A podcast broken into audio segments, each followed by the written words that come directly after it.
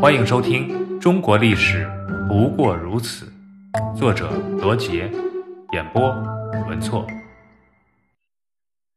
太平天国，鸦片战争以后，由于清政府的软弱无能，国外毒贩开始向中国大量的运销鸦片，白银的继续外流，加上外国廉价工业品也随之大量的涌入。致使中国东南沿海地区的手工业者和农民纷纷破产，失去生计。于是，破产的农民和战争遣散后的兵勇开始发动起义。在公元1840年到公元1850年间，两广和两湖地区农民起义战争爆发数量最多。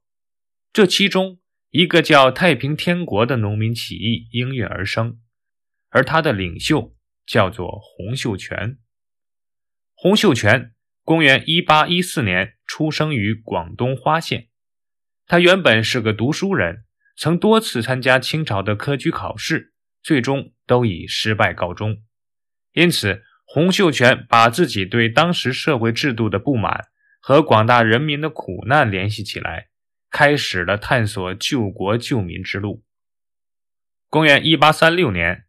洪秀全认识了名叫梁发的基督徒，梁发送给洪秀全一本名叫《劝世良言》的书，正是这本书使得洪秀全走上了起义的道路。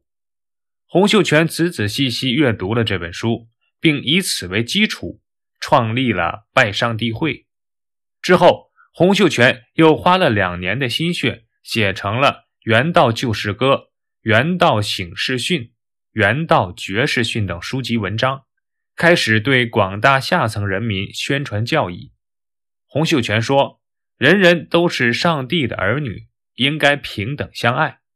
上帝派我们到人间解救你们的苦难，所以我们要团结起来，夺回自己的权利。”拜上帝会到处捣毁庙堂，同地主恶霸和官府做斗争，宗教活动。最后发展成了政治斗争。经过多年的传道和准备，越来越多的人加入了洪秀全的拜上帝会。公元一八五零年，道光帝驾崩，二十岁的爱新觉罗奕主继位，也就是咸丰皇帝。他是清朝秘密立储继承皇位的最后一位皇帝，同时也被后人称为无远见、无胆识。无才能、无作为的四无皇帝，就在咸丰帝继位的第二年，即公元一八五一年一月十一日，在洪秀全的领导下，拜上帝会在广西桂平县金田村开始了武装起义。他们留起了头发，头戴红巾，从金田村出发，转战附近州县，并且连战连捷，一举攻占了永安州城。在永安州城，洪秀全自称天王。第二年，以洪秀全为首的众王率领起义军出广西，接下来转战湖南、湖北、江西、安徽等地。这一系列的起义战争给清朝以沉重的打击。这个时候，长江千里，西自武汉，东到镇江，都成了太平天国的地盘。咸丰三年。公元一八三五年，起义军攻克南京，改名为天津，定为都城，并建立了太平天国政权。随后，洪秀全又派兵开始北伐和西征。西征军在翼王石达开的指挥下，大败湘军水师，江西十三府中的七府一州五十余县全部被太平天国军占领。东王杨秀清。则统帅北伐军，在林凤祥、李开芳的指挥下，兵锋直指北京城，吓得咸丰皇帝仓皇逃往热河避难。公元一八五六年，太平天国无论是在军事和政治上都达到了极盛的时期。可是，就在太平天国达到鼎盛期后，便开始被胜利冲昏了头脑。然而，每一次农民革命。都难逃最终的宿命，那就是以封建君主思想为最高理想。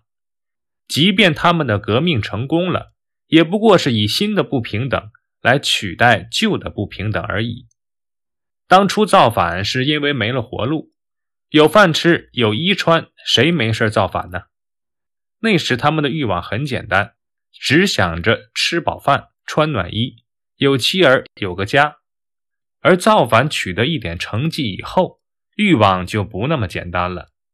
就在太平军占领武昌后，天王洪秀全就吩咐手下为他挑选美女六十余名，供自己淫乐。在占领南京、建立国都后，这位天王又马不停蹄地开始修筑宫殿，大兴土木。天王洪秀全临朝，除了杨秀清、韦昌辉、石达开几位之外，其他文武官员都排列在大门外，按礼仪跪拜，三呼万岁。实际上，这时候的洪秀全和其他诸王已经不是结义兄弟的关系了，而是君臣关系。天王发布了一条诏令，规定他的臣下对他的子女以及其余诸王的子女要用不同的称呼。东王杨秀清出府开路要用龙灯一条。计三十六节，以征鼓随之。其次，则绿边黄心金字衔排二十对。太平天国的官员出行都要坐轿，天王的轿夫多达六十四人，东王轿夫少一点，四十八人。依次递减，北王轿夫三十二人，翼王轿夫十六人。级别最低的两司马也有四名轿夫。正是在这种情况下。太平天国领导集团内部出现了分裂，天津事变由此发生。